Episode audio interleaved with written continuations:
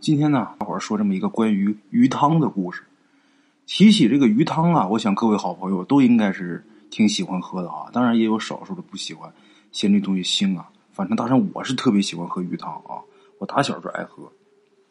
这个鱼啊，买回来之后给它收拾好啊，呃，把这鳃呀、内脏啊给它去掉，在锅里边煎一下，然后下点料酒啊、姜片啊、葱段啊，然后用开水啊，呃。往里边一浇一煮，这鱼汤熬出来之后特别白。出锅之后撒点盐，撒点味精啊，胡椒粉，最后啊点点香菜末、葱花都行，那味儿太香了。我特别喜欢喝鲫鱼汤，哎，特别喜欢喝鲫鱼汤。这个小的时候我们那河边钓鱼也就能钓到鲫鱼，但是现在啊喝的很少了，基本是不喝了。为什么？鲫鱼你想用它熬汤，你就得买活的。回来之后一棒子把他敲死。说实话，现在啊，也不是说不想杀生或者怎么样，可能随着年龄增长吧，有点于心不忍了。其实小的时候，我发现人小的时候啊，是特别邪恶的。人年龄越大呀，心就会变得越软；年龄越小的时候啊，这心就越狠。真的是，我小的时候，那个时候就是宰羊啊。就嘣儿都不打，我觉得那东西没什么，就一刀的事儿。但是现在啊，甭说是宰羊了，你就是让我杀一只青蛙，我都下不去手。不是不敢啊，心软了。另外一个，的确是不想杀生，为了吃那口东西啊，杀生害命了，觉着不合适啊。当然，鱼汤现在想喝的话，馋了也喝，呃，就是出去买呗。今儿个呀，嗯，咱们要说的这个故事，这位鬼友呢，他小的时候也是特别喜欢，呃，喝鱼汤，鲫鱼的呀，鲢鱼的呀，鲤鱼的呀都行。这个草鱼的呢，这滋味稍微是差一点啊。小的时候啊，不像现在条件好，那肉啊都没人吃了。咱们鬼友小的时候呢，吃肉是很受限制的，所以呢。他爷爷呀，就经常是到山边上有那么一个野塘啊，钓鱼，给咱们鬼友打牙祭。咱们鬼友小时候啊，是他爷爷奶奶给伺候大的，给带大的，所以他爷爷一去钓鱼啊，他每次都跟着啊。这个也成为他童年最快乐的记忆之一。哎，蓝天白云，绿野仙塘，蜂伏蝶舞，青草蛙鸣，哎，真的很美。他爷爷一边钓鱼啊，一边抽烟。咱们鬼友呢，就是一边疯跑啊，一边采点野果啊，玩啊乐呀。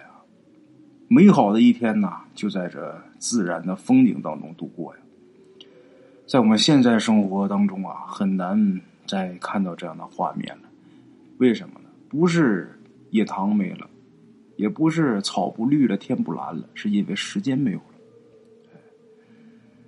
这一天过去之后，晚上回到家，鬼友他奶奶呀手很巧，没多大会儿功夫啊，就把这鱼汤给端上来了。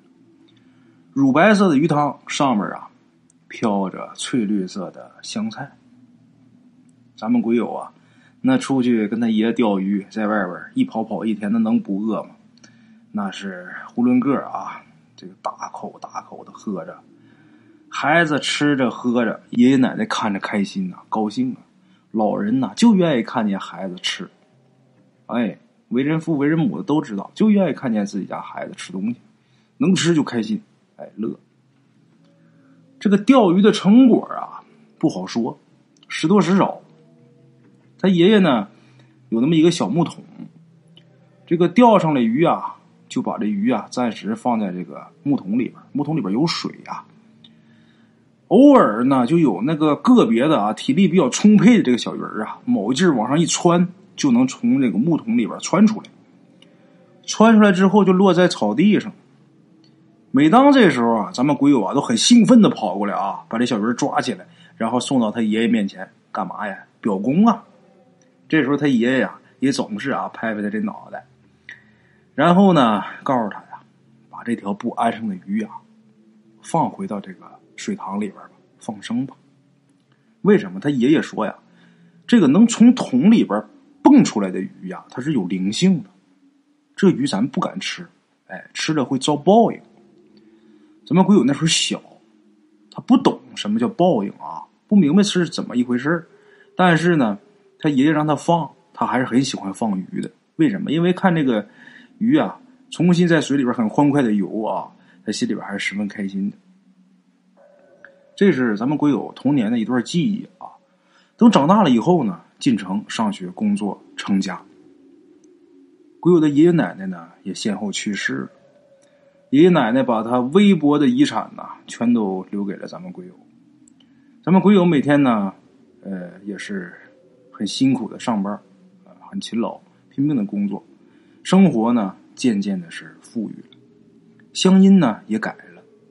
小时候很多乡间的习惯呢，他也都忘了，但是呢。他有一个习惯，他依然很爱喝鱼汤，而且他练就了一手做鱼汤的好手艺。钓鱼啊，他是不会，但是他做鱼做的很好，他很爱喝鱼汤，这是打小啊，呃养成的这个习惯。简短截说啊，咱们今天这个故事呢，得从咱们鬼友他媳妇怀孕开始说。他媳妇怀孕呐，把咱们鬼友弄的是又兴奋呐，又紧张啊，把他媳妇啊就当佛爷一样，就给供床上啊，家里边一应的大小事由啊，他全都包揽。他媳妇每天就在床上躺着也没意思，蹲了几天禁闭之后啊，寂寞难耐啊，不干了啊，跟他说：“我这怀孕又不是坐监狱啊，是吧？人家医生还让我有空多活动呢。”就这么的，咱们鬼友每天是陪他媳妇儿散步。嗯，过了六个多月，他媳妇儿啊怀孕六个月的时候，有这么一天，他俩还是跟平时一样啊，逛公园。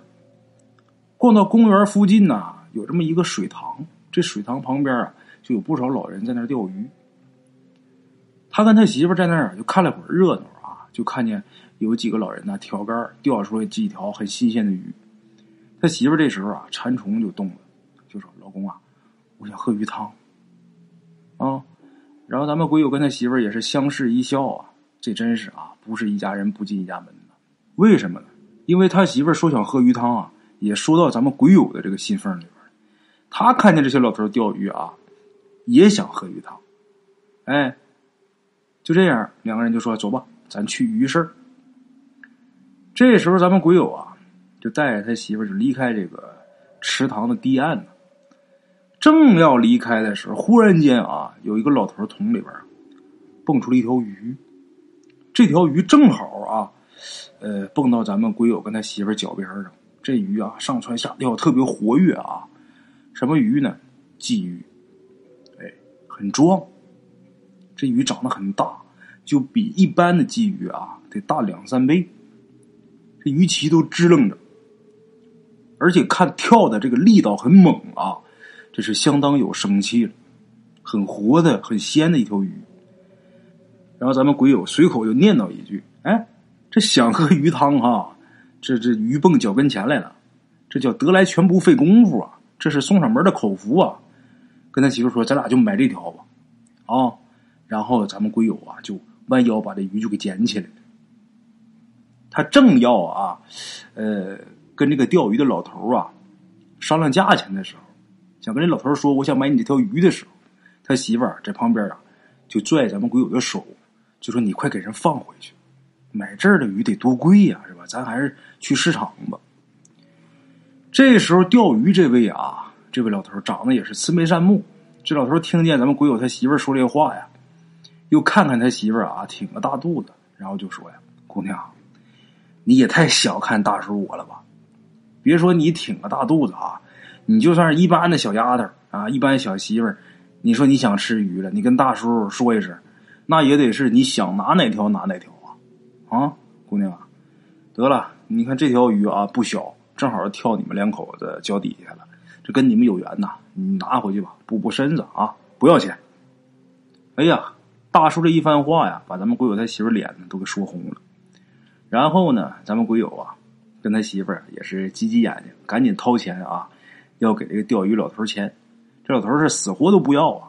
咱们鬼友是推了一会儿，让了一会儿，最后啊，周围这些钓鱼的也都说啊，嗨，一条鱼无所谓了，小两口恩恩爱爱的啊，媳妇儿还怀着孕呢，我们这大伙儿看着都开心哈。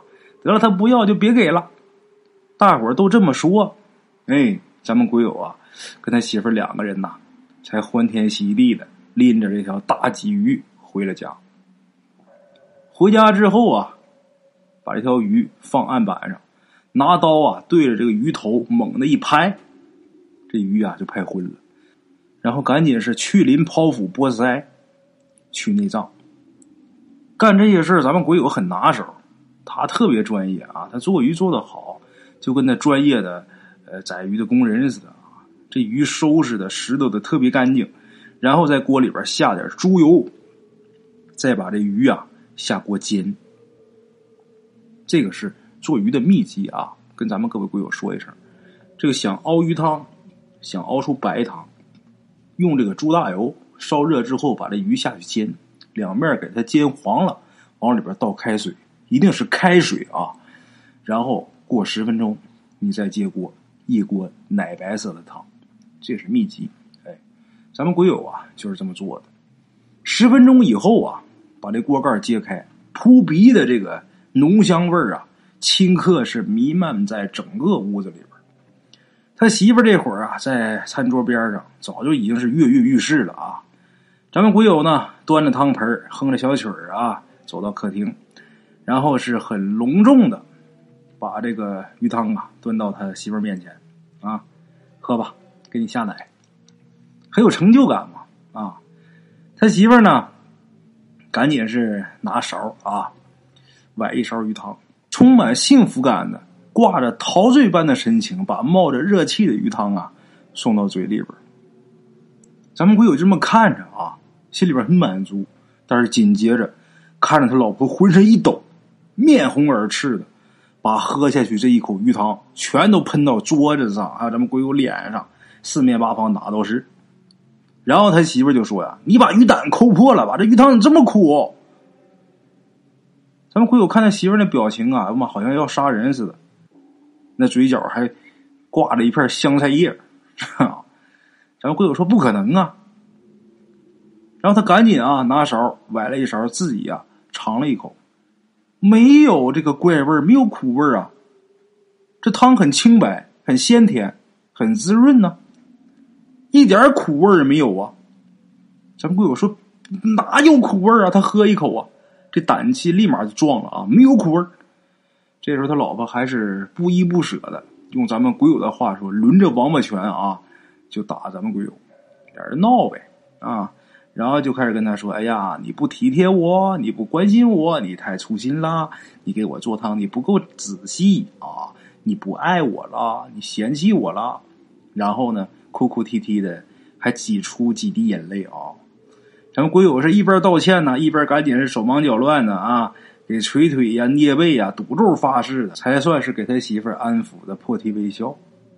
哎，这时候咱们鬼友就想啊，这可能是他媳妇怀孕引起的精神紧张和轻度的失常，所以他也没往心里边去啊。然后就答应他媳妇，就说下周啊一定重新给你做一锅呃世界上最好喝的鱼汤。哎，那么这锅汤呢，咱们鬼友自己全都喝了，的确是一点味道都没有。简短结束，又过了一个星期，咱们鬼友是特意给他媳妇儿啊买了一条很肥的胖头鱼，哎，胖头花鲢儿啊，把这个鱼头啊给他媳妇儿熬了一锅很新鲜，哎，很浓的一锅鱼汤。在杀鱼的时候，今儿他是格外的小心翼翼，把这个暗蓝色的这鱼胆呐轻轻的给剥出来，一点都没弄破。这回他媳妇儿喝的确也是啊，没有任何异常的表现，把这一锅鱼汤喝的几乎就是没剩什么。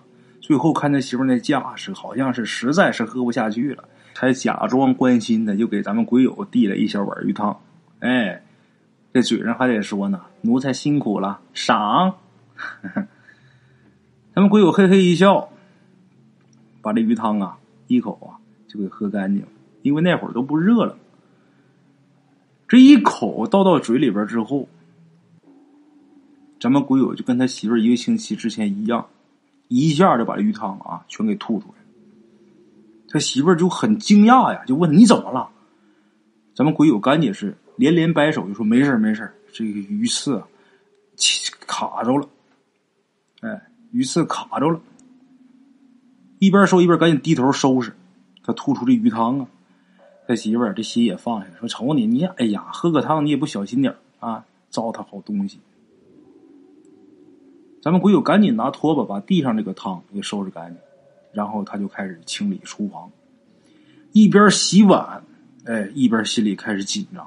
他说他紧张的都有点发抖，他很佩服他自己啊，反应能力相当快。当时他编了一个恰到好处的理由，把他老婆给蒙过去。他是为了不让他老婆胡思乱想。其实，只有他自己知道，他当时喝到嘴里这鱼汤啊是什么滋味。他并不是被这鱼刺啊给卡住了。这鱼汤他喝到嘴里之后，就觉着冰冷寒苦、黏腻腥恶。咱们鬼友用这八个字形容，很贴切。哎，除了这八个字之外，咱们鬼友说还带着一股啊。很古怪的、不祥的感觉。他在厨房里边刷完碗之后，他就开始翻这垃圾桶。在这个垃圾桶里边，他把这个鲨鱼的时候掏出的那个内脏啊找到了。他仔细的看，这个鱼胆很清晰的、完整，只不过是放了一段时间之后啊，这会儿有点干巴，一点都没破。那这鱼汤怎么是这个味儿？这味儿太难喝，从没喝过这么难喝的味道啊！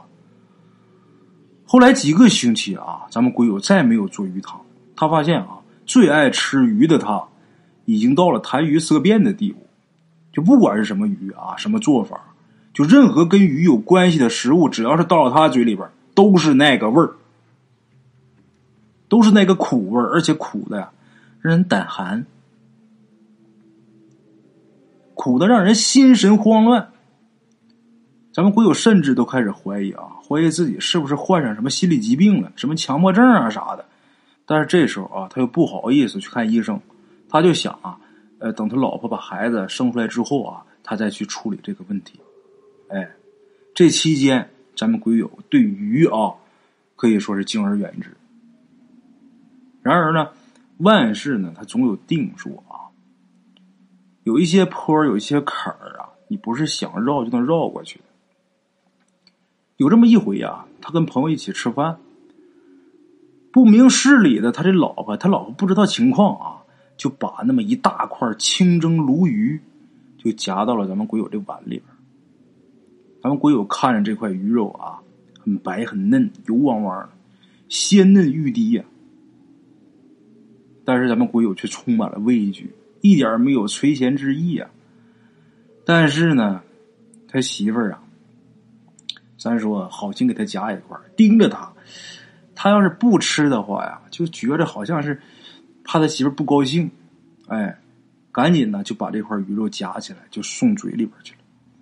送到嘴里，他可没嚼，就强忍着这股恶心劲儿啊，含着这片鱼肉，坐了一会儿，就借故去洗手间。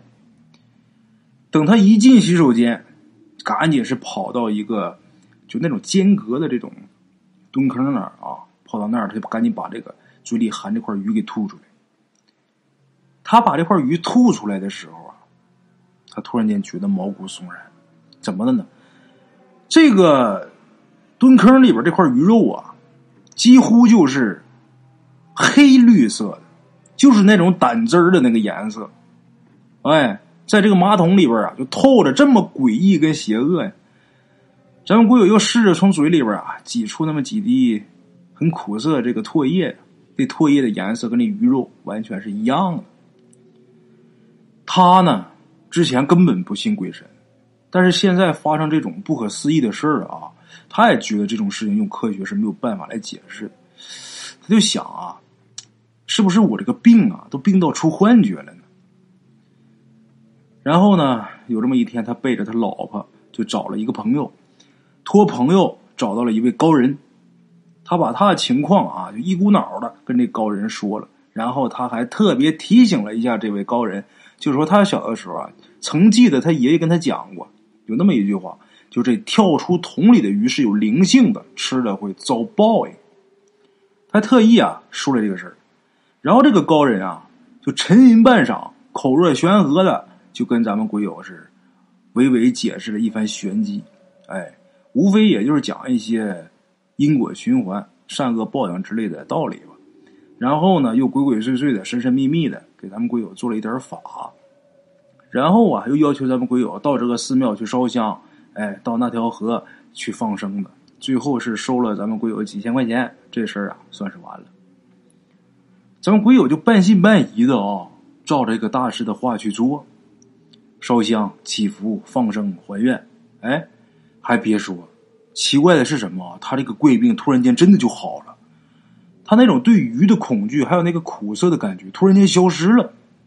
他又能感觉到正常的这个鱼的香甜的味道，哎，咱们鬼友就暗自庆幸啊，这高人就是高人啊，是有两把刷子哈。同时呢，他也开始对这个世间鬼神这个事啊有了新的看法，哎，他就想，莫非这世界上真的有鬼神之说呀？真的有鬼神显圣啊？啊，要么这个事怎么解释呢？想不通。哎，想不通啊，也就信了。当然，发生这一切，他媳妇儿是不知道的啊。他媳妇儿那时候就快生了，他媳妇儿的注意力呀，全都放在自己肚子里边这个孩子身上啊，就忽略了咱们鬼友一些古古怪怪的一些言行。好在啊，这一切都过去了。预产期临近，咱们鬼友很快也把这个鱼汤的事啊，给忘在了脑后。生孩子那天呐，咱们鬼友在产房外边。心急火燎的踱步，哎，期待着这个孩子赶快降生。同时呢，也很担心自己老婆的安全。当时啊，咱们鬼友等的是腰酸腿疼、口干舌燥。哎，就在这个时候，这个产房里边忽然间传出了一阵喧哗，但是半天呢也没有看到这个护士出来。急火攻心之下，咱们鬼友啊没忍住，一把就把产房的门给推开，就冲进去了。产房里这个灯光啊很耀眼，但是气氛却显得很古怪。哎，这个接生啊显然已经是完成了啊，大夫跟护士呢却全然没有兴奋和开心的这个表情。看咱们鬼友那个眼神啊，都显得那么飘忽。鬼友吓坏了，赶紧看一眼他媳妇儿。他媳妇儿这会儿是满脸泪水的在床上躺着，盯着房间的一角。就不出声了，在哭。咱们鬼友顺着他的视线啊，就往那边看，发现啊，那个角有一个护士啊，抱着什么东西啊，在那儿站在这个水池边上。咱们鬼友赶紧扑过去，以为这孩子有问题。到那之后，把这孩子就抢到自己手里边掂着这个轻飘飘的小小的躯体，这那一刻呀，他这心呐，吓得都快停了。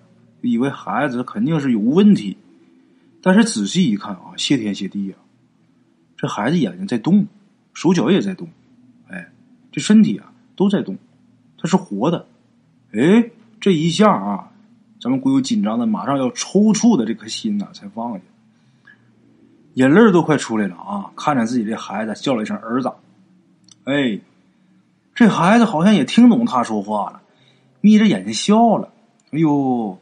小嘴儿啊，红红的，这一笑，小嘴张开了，然后这舌头啊吐出来了，而且还淌哈喇子了。可是这孩子淌出来这个口水啊，却是暗蓝色的。孩子一笑，这舌头伸出来也是暗蓝色的，就跟鱼胆是一个颜色的。就在这个时候，这个他媳妇儿啊，这哭声啊。也哭出来了，也传出来了，怎么回事呢？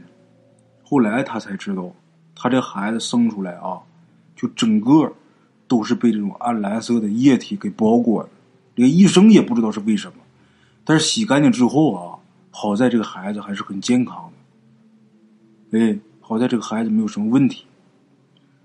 这个他媳妇儿最后身体也挺好的，得算是母子平安，没出什么意外啊。但是这个事情把咱们鬼友真的吓到了，真的是吓到了。这些医生都有点害怕，就不知道这个羊水怎么会是这个颜色啊？咱们鬼友在他媳妇儿和孩子平安出院以后，他做的第一件事情就是回老家到他爷爷那儿，把那木桶，就他爷爷生前啊用来钓鱼装鱼的那个木桶拿出去给烧了。而且打那以后啊，他再也不敢喝鱼汤，就因为这件事情落成的阴影。大家就是听完这个故事之后，不要对这鱼汤有什么恐惧，这个事儿本身没有什么问题啊。但是如果平时喜欢钓鱼的各位老铁们，这条鱼如果啊打你这个鱼桶里边蹦出来，你就把它放了，这叫天意啊，就不要再杀它们。当然现在啊，这用这个鱼桶的也太少了，一般都是网兜。想想跳它也跳不出来啊！反正我觉得啊，像钓鱼这种事儿啊，呃，挺好的，既能陶冶情操啊，呃，又可以打打牙祭。但是有些事情啊，就别太过就行了。这是咱们今天的第一个故事啊。接下来啊，大圣这个就不算是故事了，就说给大伙加了一道菜吧。这是怎么回事呢？这个事儿是，呃，很多年前我听一个朋友说的啊，这事儿当时是。真的是挺惊悚的，怎么回事呢？在他们家那个地方啊，他家由于盖房子嘛，他家要重新翻建房子，要盖房子啊，那老房子扒了，他们就在他家附近啊，就找了一个很破的一个小房，就暂时在这儿过渡一下嘛。等新房盖起来，他们就回家了嘛。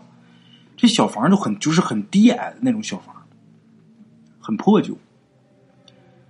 刚搬进去的时候，就晚上睡觉的时候。就他家这个孩子啊，当时是能有一岁多吧。这个孩子就每天晚上哭的就不行了，甚至说啊，这孩子就如果让他一直这么哭，这孩子都都有可能哭背过气去。得怎么办？他媳妇抱着孩子在地上一直转，一直转才行。那孩子整天这么哭，那谁不担心啊？折腾能有一个来星期，把这两口子折腾的，这全是大黑眼圈。这白天啊，这孩子醒了，大人得看着；晚上他还不，他还不睡，哇哇哭，大人也睡不了觉。你说这东西谁受了啊？这男的平时白天还得家里边盖房，还得管呢，可把这两口子给折腾哭了。这孩子这么哭，可能有什么问题？上医院吗？到医院是左查右查，孩子身体啊很健康，一点问题没有。然后最后医生给出的结论就是，这孩这孩子刚换了一个新环境啊，有点不适应，等适应适应，可能就好了。就这么的就回家了。回家以后啊，家里边这些亲戚啊，就跟他两口子说：“说这孩子能不能是得了阴病了？阴病就是有邪祟这些事儿。”然后啊，说那把大仙请来。本来啊，他这一家子不咋信，但是这大仙来了以后挺有意思啊。打怀里边掏出一个香炉。这大仙什么样一个人呢？能有三十多岁一个女。就穿的就是普通的衣服，也没有什么像道服啊、僧袍，没有啊，就是很普通的一个人。他跳大神的嘛，他也不是道道士，也不是僧人。来了之后，到这来把香炉拿出来。你说的是跳大神的也好，说的是出马仙也好啊，反正就是呃干这个活的。进屋之后呢，这个女的看她这样子没什么特别的，就长得比普通的女的比较能壮一点，显得挺魁梧。来了之后，把这香炉啊拿出来，把香点上，二话没说呢，就开始请神儿。哎，跪那块儿啊，开始磕头，对着这香炉磕头，就磕的咕咚咕咚的啊。当时咱们鬼友老感动了，就想我去，人家这真太敬业了啊！为了请神，这磕头都咚咚的啊。没一会儿，这女的浑身一抖，这仙儿就上来了。上来之后，我就开始跟他们家人沟通，就说什么呢？的确是。你这屋里边有问题，你们家这屋顶上啊有一个狐妖。那么说这狐妖是怎么回事呢？你家孩子为什么每天晚上哭呢？这个狐妖躲在这个房顶上，它吸人精气，尤其是吸小孩的精气。这个狐妖啊，他修炼一百年之后，他就成了狐仙了。到那个时候，他就不害人了。这个。狐妖如果是雌性，他就变成女子，到时候跟这个呃阳间的男人结婚。哎，如果他是雄性，到时候就变成男的，娶阳间的女子。等于说，这个狐妖他修炼一百年，就是为了结婚啊？可能是啊，我大圣我这么理解。反正他是他是这么说的，说这个狐妖啊，现在他已经成了小妖了。哎，这个呃，我暂时呢还对付不了他，怎么的？明天我得请菩萨来把他给驱走。我一己之力是不行的，做不到的。那么说，一说有狐妖这个事儿啊，他们一家人就很紧张啊。然后这个大仙也告诉他们，就说那个我们现在说什么你也不用避讳，为什么？因为他现在啊只不过是一个狐妖，他听不懂人言。哎，说那这个两两口子领孩子吓得说那怎么办？那这房子我们还能住吗？然后这大仙就说了，哎，没事你们可以照常住啊，这两天不会有什么问题的啊。那个等过呃两天之后啊，我就来了，来了我把菩萨请来，我帮你把这狐妖给他驱走。就这么的，那行吧。大仙就走了。这女的走了之后呢，他跟他媳妇儿啊，然后领着孩子，晚上还在这屋里边睡觉，晚上都不敢睡觉。你说你说你家房顶有个狐狸，有个妖怪，天天晚上在这吸你家孩子精气，那他妈谁能睡着啊？天天晚上都开着灯啊，也不敢睡觉。好容易是熬了两宿啊，等这个第三天白天，大仙来了，来之后就开始要做法去降妖了呀，做这个狐妖了呀。当时说，这他这个做妖怪这东西啊，倒是说挺挺挺便宜的啊，也没啥，就一一只公鸡，然后一把菜刀，还有一捆香。他那意思就是，我烧香把菩萨请下来啊，然后这个鸡血能能驱邪，能把这个狐狸给他赶走。我们不能杀他，我们把他赶走，让他到这个深山老林里边去修行就就可以了。当然，咱们鬼友还有个疑问啊，就说大师啊，这个。这个妖怪这个东西，那毛主席不是说过吗？这个呃，世间这些妖魔鬼怪都是没有的东西啊！然后这大师说了，这女的说了，说这个毛主席啊，他是天王星下界，这个天王星一下界，他就能降住这个呃世间万物的妖怪，这妖怪啊就全都跑到地缝里边不敢出来了。现在呢，毛主席不是没了吗？等于说巨星陨落，所以说这些妖怪啊又都出来作恶来了。这大师一解释啊，这鬼友觉得哎，好像挺有道理的啊，说的是头头是道。倒是确实也听过这方面传说啊。那说那是怎么怎么那啥呢？怎么驱邪呢？然后这个大师就说了：“我这一会儿，呃，一烧香，把菩萨请下来，然后我们开始做法，就把这狐妖给他赶出去了。说这个别人不能围观啊，只有只可以你们一家三口在场。”那么鬼友说：“那你来吧。”把狐狸啊、香啊、啥这些酒啥都准备好了。准备好之后，大师是先整了两口酒，然后开始请菩萨。菩萨一拘灵啊，菩萨就上身了，然后拿刀手起刀落，把这鸡一刀就给宰了。咱们鬼友当时还想，这菩萨有点不咋仁慈啊啊，说杀生就杀生，一刀就给抹了啊。然后这个鸡血呀，喷的是这个大仙儿可脸都是啊。大仙就说：“这菩萨来降妖了。”然后这时候外边正好是赶上阴天，电闪雷鸣，咔嚓一个大雷就劈下来，把这个这个这个这个鬼友啊，还有他媳妇吓得浑身直拘灵。这一看大师这个模样，确实挺吓人啊！大伙一想，阴天，一个面目狰狞的一个猛女，脸上全是鸡血，手里边还挥舞着菜刀，谁能不害怕？这他妈好听，这是驱邪；不好听，那就是个神经病啊，挺吓人啊啊！然后这个大师在这比比划划，就说：“不行啊，这个狐妖很厉害啊，这屋里边危险，你们赶快退出去。”话刚说完之后，咔嚓又一个大雷，把鬼哥他媳妇吓得是连咕噜带爬啊，那抱着孩子就跑出去。跑去之后，外边下大雨呢，就等于是大师在屋里边跟这个狐妖在这战斗呢。然后他一家三口就跑到，一直跑到隔壁那家有个大门楼啊，跑到大门楼底下。哎，大门楼门楼底下站着避雨嘛，然后看这边的情况，那当然是什么也看不着啊。是啊，最后他们很成功的看见他家房子呼隆一声就倒了。他家那个房子啊，前面说了年久失修啊，房子呼隆一下就倒了，真把两口子吓坏，说这咋办呀？我的妈，这人是不是砸死了？赶紧喊人啊！这个男人赶紧喊人啊！他媳妇儿到邻居家的屋里边去躲雨去，这男的到处喊人。喊人之后，大伙来到了，先救人呐，把大仙给救出来了。当然，大仙口中他说是驱邪是成功了啊，跟狐仙打的很激烈，然后这房都打塌了。但是咱们鬼友认为啊，那天房塌可能就由于那天那个雨太大啊。就话说一年以后啊，就看见了一个三十多岁一个中年妇女一瘸一拐推着一个倒骑驴，然后一边走一边喊豆腐啊！这大师平时不驱邪的时候是卖豆腐的啊。我觉得啊，有的时候也别瞎驱邪，就是该卖豆腐还好好卖豆腐，要不然容易这个腿疼。好了啊，各位老铁们，今儿这两个小故事啊，就给大伙儿说到这儿啊。